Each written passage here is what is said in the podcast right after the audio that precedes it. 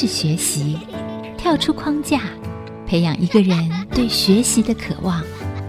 爱，一起学习，听见这世代。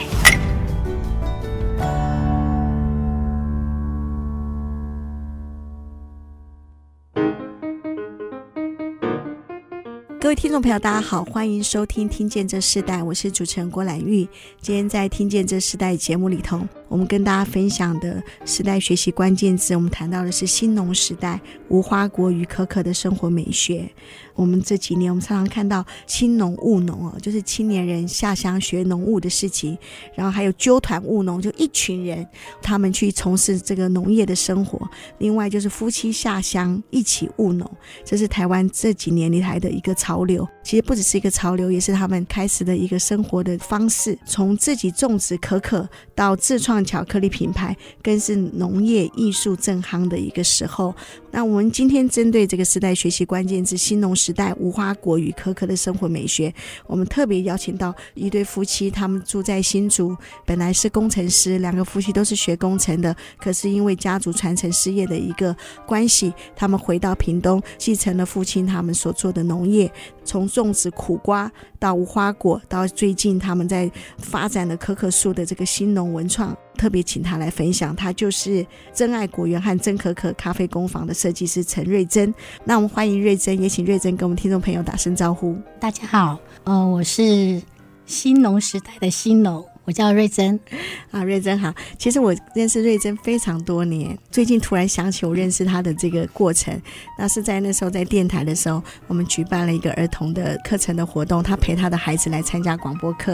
然后当时他正在那个旁边在读一本圣经哈，当时他就在圣经里头看到了一段话，他就抬起头来问我。那当时我就跟他分享，那次见面我们就再也没有见面了。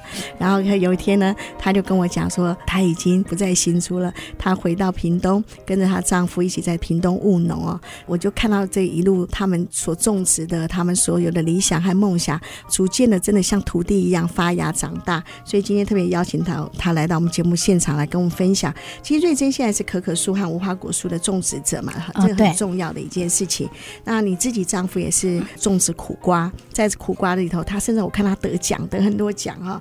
所以在谈到农业之前，可以分享你原本从事的是什么样的专业？和所学的专业是什么？嗯，我所学的专业是工业工程与管理。那我踏入职场就是大概就十年的工作，就是在新竹园区里面做所谓的产品企划，关于产品的研发、产品的行销，到产品的切换版本，或是产品的 face out。那我负责的这一块是有关于 ODM，所以我帮了 IBM，然后也帮了 Intel 做有关于 ODM 的一些网络产品，所以跟农业一点关系都没有啊。是，哎，可是这样子的一个所学，你那你丈夫本身学什么的？呃，他也是，他是我的学长。所以我听说他也他也是在园区一家这个国际性的公司工作嘛，是对对，他之前在安捷伦里面受训，所以你们两个所学的跟农业好像看起来都没有关系。所以当初你们决定回到屏东，真正夫妻一起务农，最重要的关键是什么？在那一年刚好我办完我们父亲的丧事，然后接下来我母亲住院，那我们其实还蛮两头烧的，就是半夜里面先生接到。呃，公公可能也要紧急要开刀，哇，这是一个蛮关键点的，就是说我们开始思考，我们曾经想过要回到屏东，但是这个时间提前哦，所以其实你们曾经有想过要回到屏东的老家？有，因为我们在呃没有回去屏东以前，我们在竹北呃农会那边租了大概是。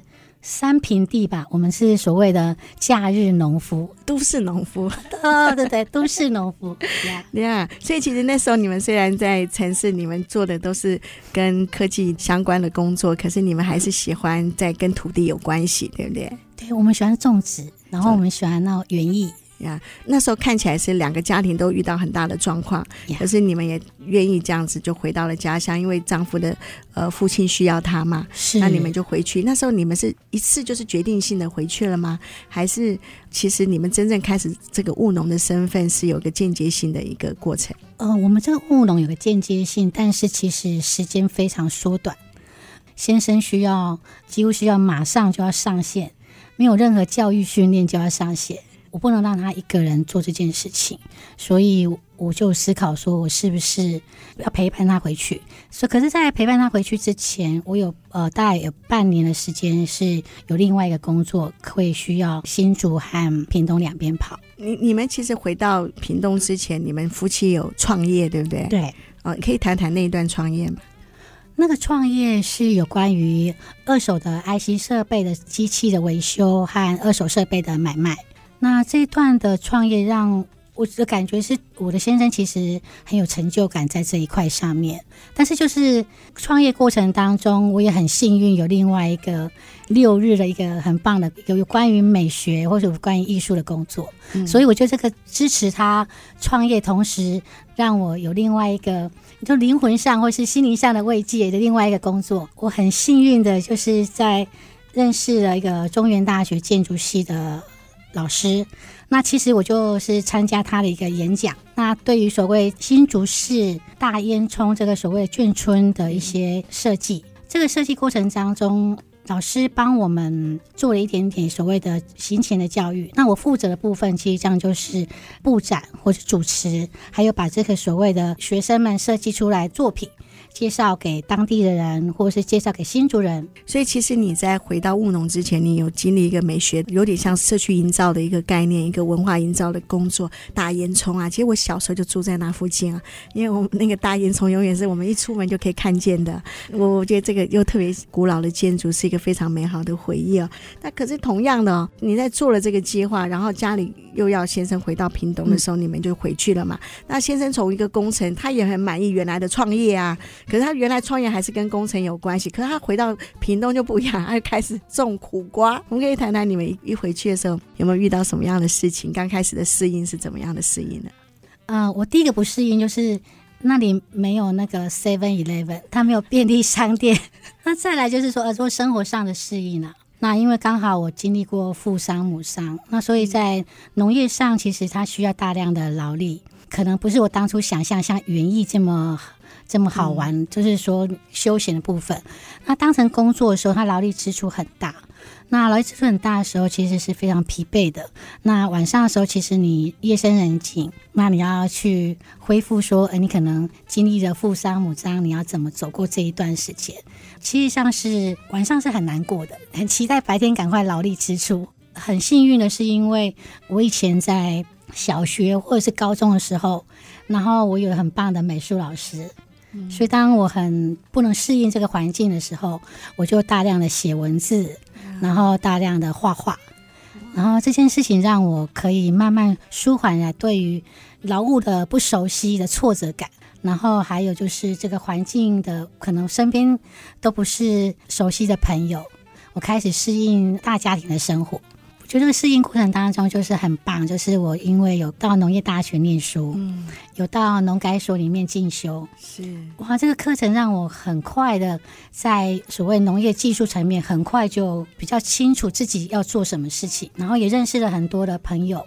那在新竹这边有很棒，我之前有稍微上过所谓社区营造，嗯，所以我很理解，当我们进入农业产业的时候，怎么样彼此共好。所以我就把我的问题告诉大家，那家大家回馈给我的东西就会很直接，真的很奇妙。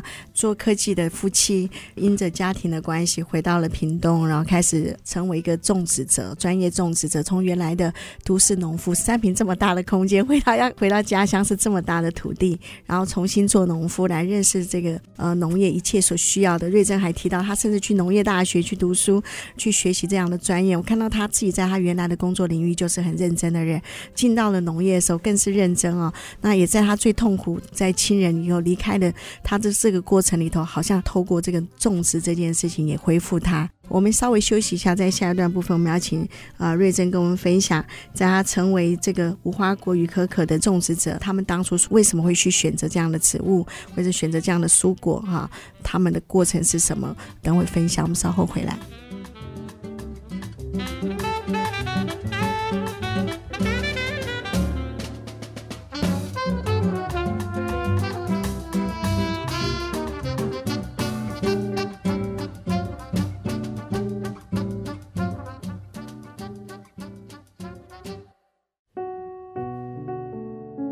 欢迎回到《听见这世代》，我是主持人郭兰玉。今天在《听见这世代》节目里头，我们现场邀请到来宾是珍爱果园和珍可可咖啡工坊的设计师陈瑞珍。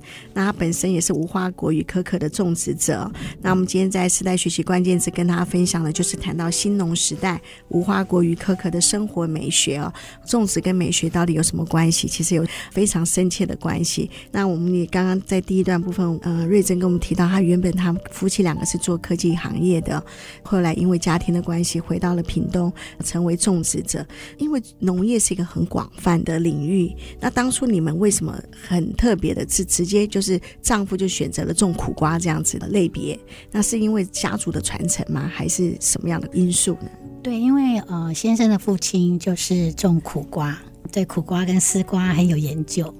所以，我们就是接下来第一个要承接父亲的工作，就是把他手上的工作先帮他比较劳务上的工作先帮他承担下来，并没有做最大的改变。我相信，在你先生父亲他们在种苦瓜的时候，那时候的经济价值还没有现代这个时代来的更增加，因为现在苦瓜其实它的经济价值一直在提高。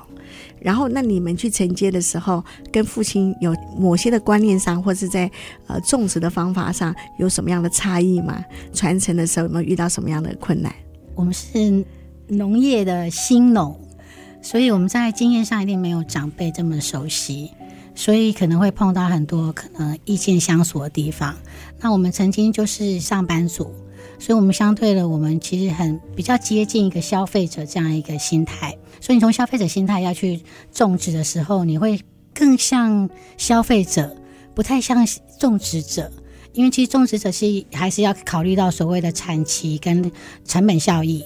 所以我们第一个想法里面就是希望说，是不是可以减少那个药物的用量？我们可以从所谓的化学农作部分，然后改成所谓友善。所以我们做了一件事情，就是呃，我们去做了土壤检测，去理解说，哎，这件土地到底是不是应该继续施肥？那这件事情就是跟家人就是比较意见相左了，因为呃，农务的人其实就是很对自己土地其实上更有信心、更有经验值，所以他们的判断比较直觉性。当然，他们也的经验值也很宝贵，他可能一摸就知道说，哎，这个缺什么。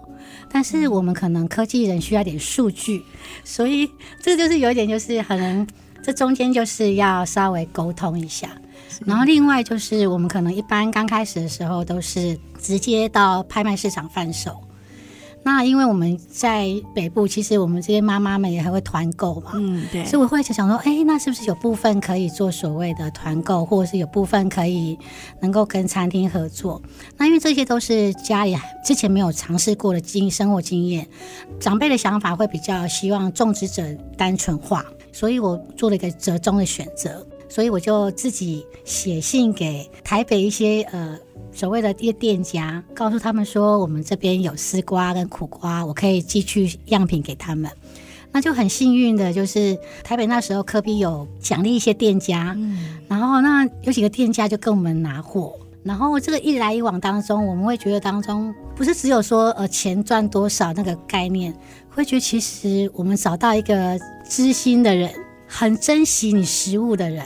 嗯，然后他告诉你他想要怎么料理，所以他需要什么样的食材，所以他连那个所谓的成熟度，他会跟我沟通。我会觉得，当我在学观察植物的生长过程当中，我就可以知道哪个阶段可能是拍卖前三天，我就可以知道说这个东西要采下来是要给这位厨师用的。我觉得那种被需要，或者是说别人如此把你的。苦瓜或把你的丝瓜如是珍宝，你会觉得其实蛮有成就感的。对，那在老一辈他看呢，他想种瓜赶快就去卖掉就好了，对不对？老人家会希望说，你所谓成本的效成本效益就是说，哎，你这个工人可以半天呢，把三十箱或者五十箱的苦瓜全部装箱完毕，一次呢叫一个货运把它全部都载走，那感觉就清空的感觉。嗯、那可是如果说。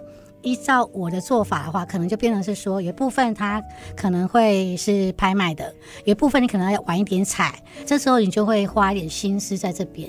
那这时候的沟通就会是尽可能就是不能太太频繁，对，呃，因为其实太频繁工作，其实对农夫的专业本身劳力是分散的，所以你是更累而已。听说你们种苦瓜是半夜就要起来，对不对？半夜时候，其实上是一个比较，也是一个你想要去放松一下的时候。就是说，晚上时候，其实苦瓜是白色珍珠的颜色，其实它在夜里其实上是很闪亮的。那为什么我们要？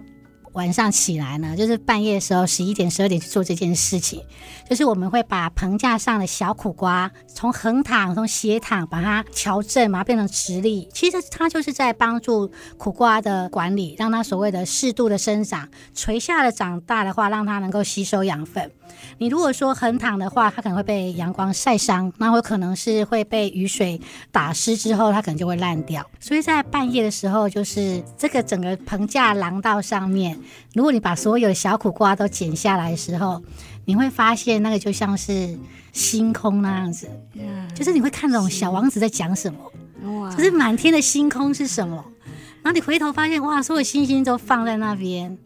那我觉得，其实那个就是你在那个此刻，其实上在劳力支出之后是放松的。你同你有这样的想法？你的丈夫有享受这样子农业的美学生活吗？呃，他当然第一个就是因为你很快乐，其实让你就会很努力的帮忙工作，这个当然有效率。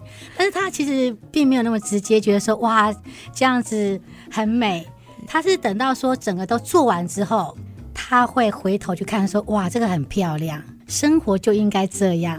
那在整个农业种植的时候，那上一代的人看到你们这样子的成果的时候，他接受度是如何？那他怎么看待你们两夫妻承接这个家族事业，然后再做这些事情呢？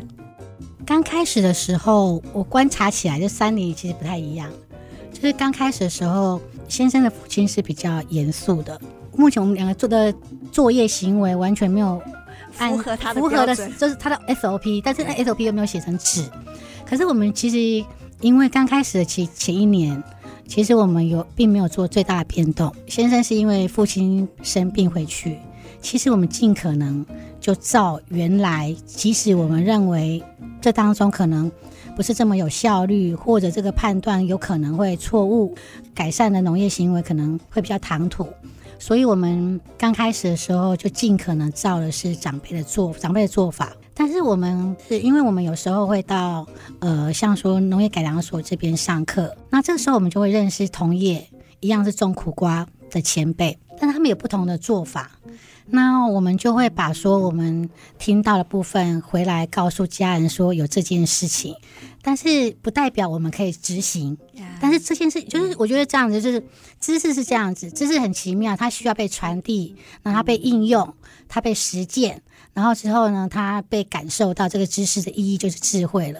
可是这个过程，所以我们花一点点时间是把讯息传递回家，但是并没有执行。等到我们真正碰到所谓的风灾跟雨灾的时候，我们完全没有收成的时候，我们把这件事情在做执行的时候，其实我觉得那个时候长辈就比较能接受，因为你的你的植物都已经被风雨摧残这样子，那你就实验吧。那我们就做了实验，这样子、是呃。瑞珍提到，在他们的这个过程中，他们用一个呃年轻人的想法，这个新的时代想法，其实，在真的遇到季节性的这种风雨的时候，其实仍然可以保存一些植物种植的一个成果。那我相信，在上一代里头，世代传承里头，就会看见新的世代和上一代的这个世代他们不一样的观念。最重要一件事，刚刚瑞珍提到，其实那个爱是最重要的，那个爱的基础，他们彼此接纳、彼此包容，一定可以看到新的创造。我们先休息一下，我们在下一段部分，我们要。继续邀请呃瑞珍跟我们分享啊，种苦瓜就好好种，对不对？哇，我就看到瑞珍他开始又种不一样的无花果，因为这几年其实无花果从非常高的价钱到现在很多人可以开始种植，然后我也看到可可他种可可树，他为什么又在这个家族传承里头，他又开始一个新的种植的方法，新的种植的一个类别，我们等会来分享。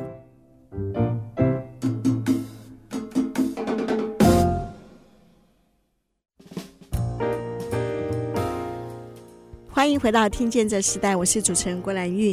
今天在《听见这时代》节目里头，我们跟大家分享的时代学习关键字是“新农时代无花果与可可的生活美学”。在我们现场的是真爱果园还有真可可咖啡工坊的设计师陈瑞珍。我就看到瑞珍，你就是不只是在从家族里头传承的苦瓜，好好种苦瓜，好，可是你开始种无花果。开始种可可树，我们是不是可以聊一下？说你当初最先种的是无花果树，对不对？对。那我们可以谈谈你那个苦瓜怎么会变到无花果呢？好，种苦瓜的时间跟种无花果时间只差一个月。刚开始的时候，其实我们是把它当成在新竹的兴趣，像园艺那样子。我们白天很很认真的种了所谓的苦瓜，傍晚的时候还要种无花果。那时候其实并不是要贩售，然后那个兴趣就让我们觉得哎，这很有趣，然后又很快就可以产果，然后产果完之后我们就可以自己吃。种植里面去学习怎么叫果树的嫁接，或是扦插，或是高压。这对我来讲，这这三个名词都曾经是陌生的名词。但是如果是在非农务的时间来做这件事的时候，其实是觉得有趣的。这个过程里面，我也发现果物本身不再只是我认识无花果当中的红色，它会有不同的颜色，它有橘色，甚至它外面是绿色，它铺开的是鲜红色。当把它种植很多的时候，我们就觉得其实那个快乐是加成的。所以这同时，我们就发现新竹的一些同好，他们也很喜欢种植，我们就。也在网络上看了一些网站，那大家有在种植，所以我们就会彼此互相的分享。这是我们种植的开始，其实上是跟苦瓜是差不多时间。哇，我自己非常喜欢吃无花果，就无花果有个口感。后来我才知道说，原来在中药的这个领域里头，无花果很有经济价值。这个种植里头，其实它并没有真正是做一个盈利的模式嘛。呃，应该是说刚开始的时候，它并没有所谓盈利模式，嗯，但是后来就会因为我们种了很多的品种，那就会有很多的园区的爱好者或者工研院也是喜欢种植的一群工程师们，然后他们就会跟我们买那个苗。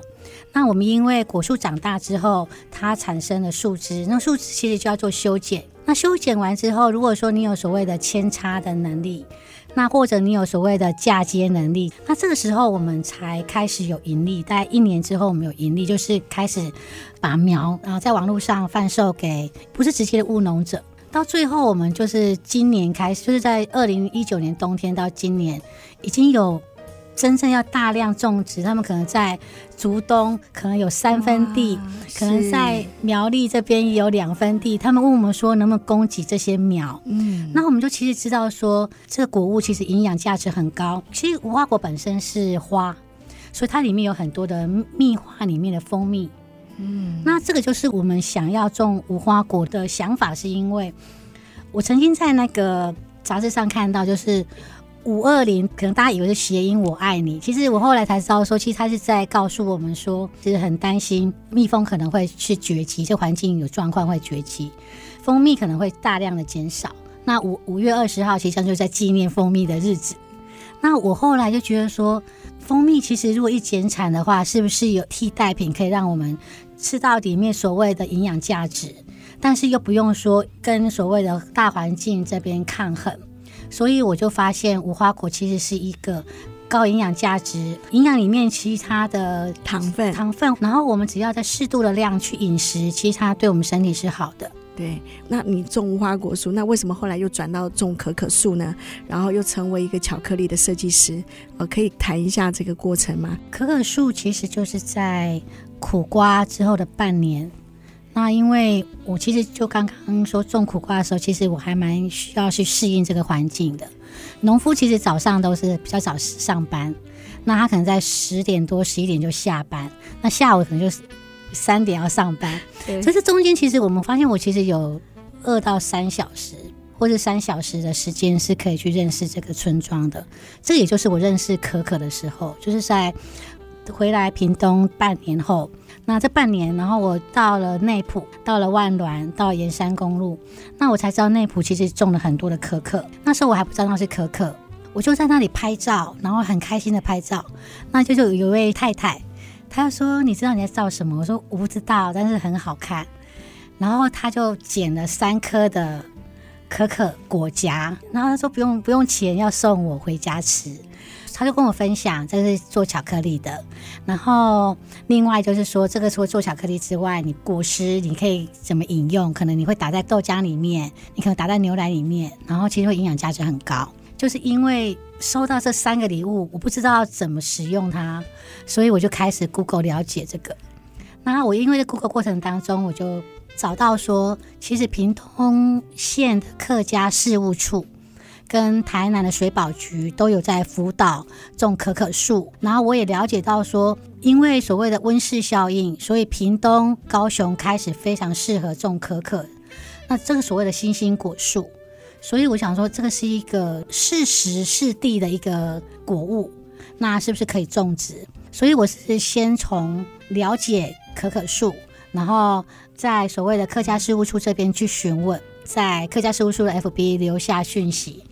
然后马上就有回到一个讯息，告诉我可以去上什么课，可以怎么去了解这个果物。然后也因为这样子的关系，我就认识更多的可可，然后认识更多的同业。他们很体恤农夫，白天可能有别的作物要种植，所以他们课在下午或是晚上。所以我就会多了一点点了解，觉得很有趣。说可是家里没有果树，做的第一件事情就做育苗动作，就把那个三颗的。可可把它破开，然后把它当成园艺的，就像无花。当时我对待无花果这种植栽的方式，把它种成一棵一棵苗。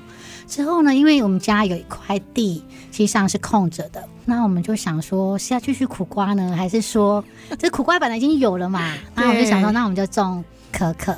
刚好那个土质我们也检测过是适合的，所以我们就把它种下去。那这这是开始，开始的时候是我能够也真的确定说，真的要把它地持，实际上是有一个关键期，就是我我们去上的课程当中，它不只是上所谓的种植，它上到加工，它也上到所谓的品评课。所以，我们因为客家事务处的关系或屏东县政府的关系，所以我们还上过台大的红酒品评师来告诉我们说，这些巧克力可以怎么品尝。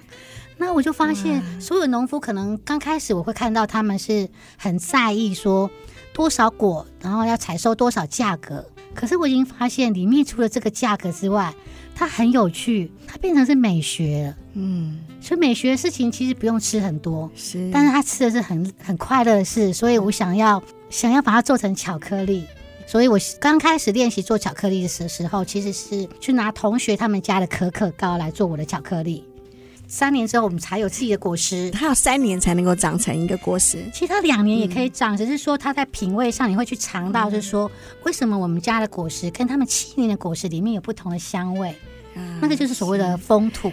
哎，其实政府做很多事哈，就是辅导很多，我觉得、那个、对？资源很充足，资源是完整性的。嗯，所以我们今天现场也有可可树的那个可可哦，哇，真的是让我看到好漂亮，那个颜色、哦、非常的鲜艳。我觉得最奇妙是，呃，瑞珍和她的丈夫回到了屏东，开始做一个种植者，这个世代传承。因为我们这个节目是一个世代传承，我们就看到丈夫传承了父亲的苦瓜的这样子的种植，瑞珍却将这个种植的这个环环境增加了无花果树，也增加了可可树，然后甚至到他现在推动巧克力的设计，这个农业的生活成为一个生活美学，这是一个非常非常特别的一个转换哦。这是我看到世代传承里头最美丽的一个地方。我们先休息一下，这一段要结束前，我们请瑞珍先跟我们分享一首歌曲好吗？这首歌的歌名是《每日清晨》，它是一个卢凯族的一个歌曲。好，那我们在这首歌里头，我们先休息一下。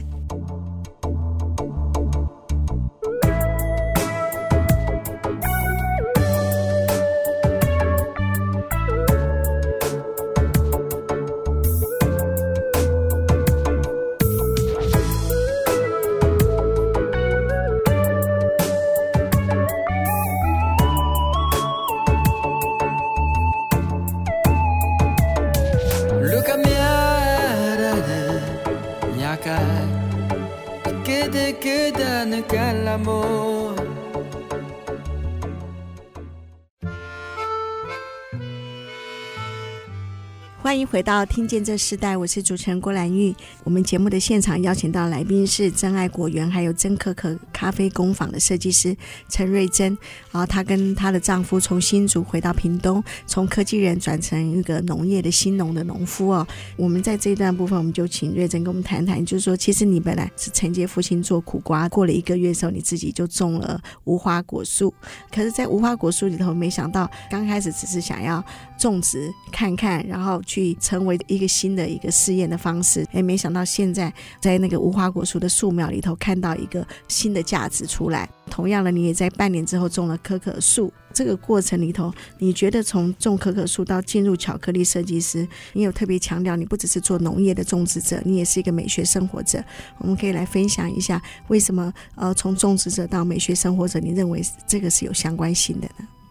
呃，所谓的高中美术的那种养成里面，那因为我老师是萧如松老师，萧如松老师告诉我一件事情，他说你不一定是一个艺术家，但是你可以是一个很棒的欣赏者。所以我就后来发现，其实美美学等于幸福感。那我现在又在农村里面，你怎么有幸福感呢？所以我就一直在想说，什么叫幸福感？后来我就发现，农业跟生活美学有相关。就是当我在种植苦瓜的时候，然后我从它的生长过程，因为工作关系，我要做，我要做记录，我要拍照，生命的孕育那个美好，它呈现的姿态，很像一个。呃，女性怀孕，然后经历过很多的对待子女的方式，跟她的成长，或者说她在年迈生活智慧。如果你看见的东西是美的。你在务农、的劳力支出的时候，其实你那个幸福感才会产生，不然你其实产生的作用会单单只是金钱收入。这段时间三年是我大概是我所有的生活过程当中抬头看星星跟看月亮最多的时间呀。所以那个环境很自然的造就，你可以很自然的坐在田埂旁边，是因为一段疲累之后，我们坐在那里三十分钟，其实是可以看到所有的云的变变化。我我觉得啦，如果说依照经济收益，我其实可能看这个大武山看过十次，我要花的是十次的展览的票，大概是五千块。那我觉得当天我有五千块的价值。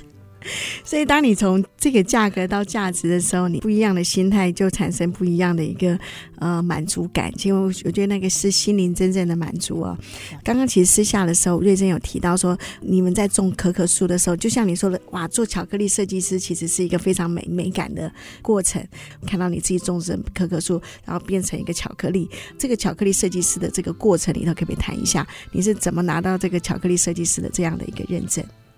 刚开始种植呃可可的时候，其实我们家可可树还是苗，就是刚开始上可可课程的时候，那我们家的可可树还是还是一个苗，那我根本还没有可可膏可以做可所谓的巧克力。可是那个过程当中很棒的地方就是说，因为没有可可膏，然后我们上的课程又是一个一系列课程。我有一个呃农业大学同学，他其实不是鼓励我去做巧克力师傅，他只是告诉我说。好像你父母亲过世之后，你就一蹶不振。那后来我就想说，其实我也蛮积极在上课，为什么他感觉我一蹶不振？然后他就说，你好像没有特别的目标，好像比较是一个副手那种感觉，就协助先生或协助别人工作。后来我就因为有一次在课程当中品尝到很棒的一个酒，跟品尝很棒的那个巧克力。然后我就想说，我想要做一个巧克力，因为老师问我们说，呃，你品尝到什么味道？那有人说哦，橡木的味道，有人说果香味道。但是我就说我想要那种香，是我小时候在山上闻到的那个枇杷花的香，因为我的父亲就是种枇杷的。嗯。可是那个当时当时的品尝的时候，并没有这些东西，没有这个味道。那问老师，老师说没有。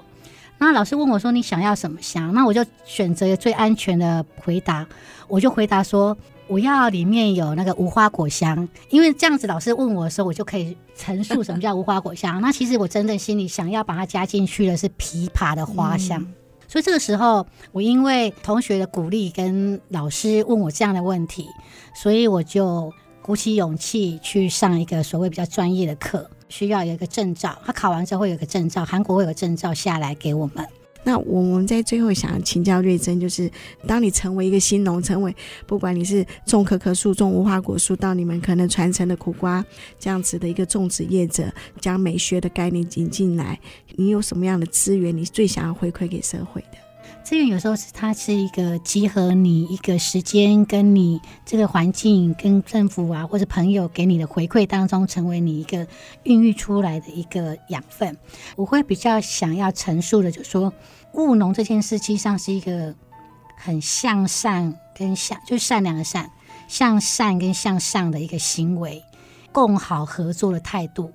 我会把这个讯息加上我可能的专业部分结合在一起，在不管是在我们我们之后巧克力的课程，或者是美学分享上面传递出来。然后我会做一个我手上资源上的一个整合。我手上有一些属于购买巧克力的订单。那我常会想说，其实买巧克力的人，其实他也是需要三餐需要吃饭。那我就很想要把同学或者是邻居们他们种了很棒的果树，然后也可以一并的做所谓的结合，把我们的产品，然后也同时卖给我们的客户。就像说，我们一个客户可能会有三张订单，然后这三张订单成一张是我的，可能两张是同学的。我觉得这个共好会让这个环境会觉得务农本身这个角色会被翻转。那手上资源里面，我还会希望能够整合当地的食材。我觉得我对风土这件事有一些想法，就是巧克力的风土，大家都会把它想成说，诶，它可能是种植在这个环境、这个人文里面，或者空气，然后种植者的土壤，然后给予你的特殊的一个养分，或者组合成为你这个巧克力的风味。我常在讲说，风土其实还有一件事情，它其实上是有点像是我在新竹工作，然后生活，然后我在新竹的时间实际上最多的时间，那我移动到了。屏东，那屏东给我很多的滋养，很多的想法。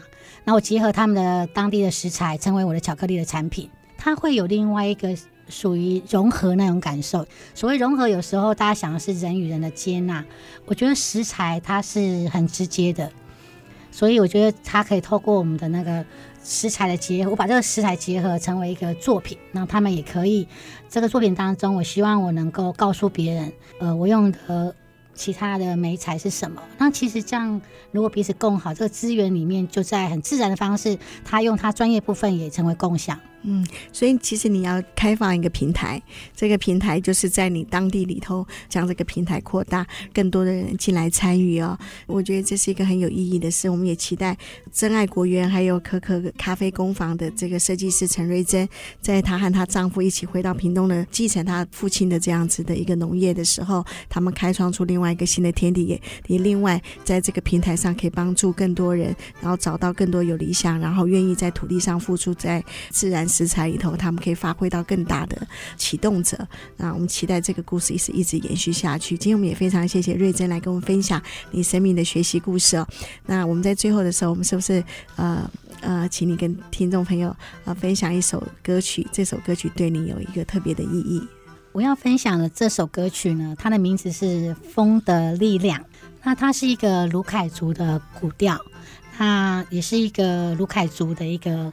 年轻人他自己做的曲，然后制作出来的这首歌，其实在八年前我就听过这张唱片。那时候我并不认识这个制作人，也不知道这个作曲者。呃，两年前念了农业大学之后，我才知道我的同学就是这一个编曲者跟作曲者。哇！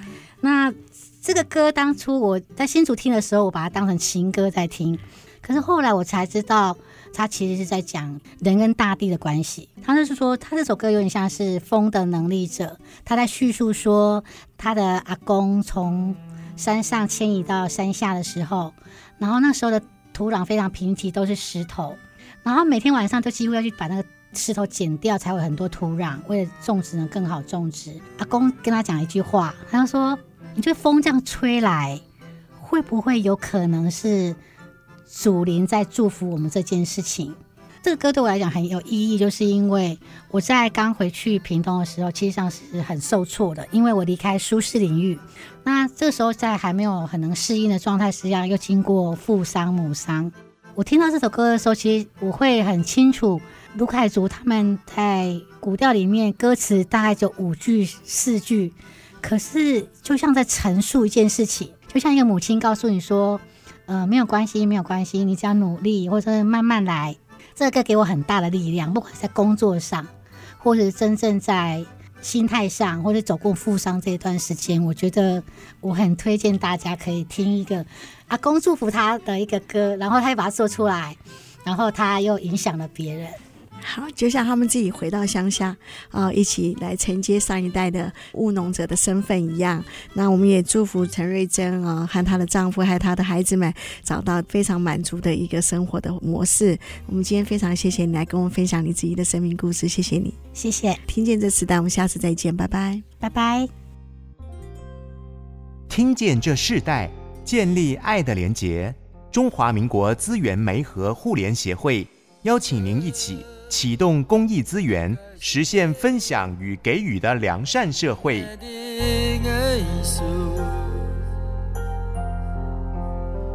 个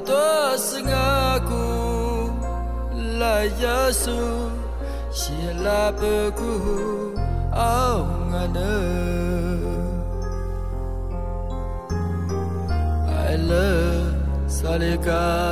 是是是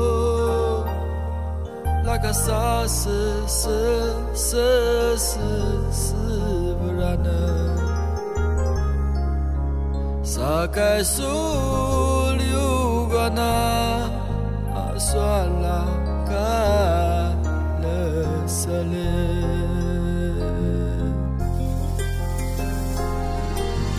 多古啥是是不然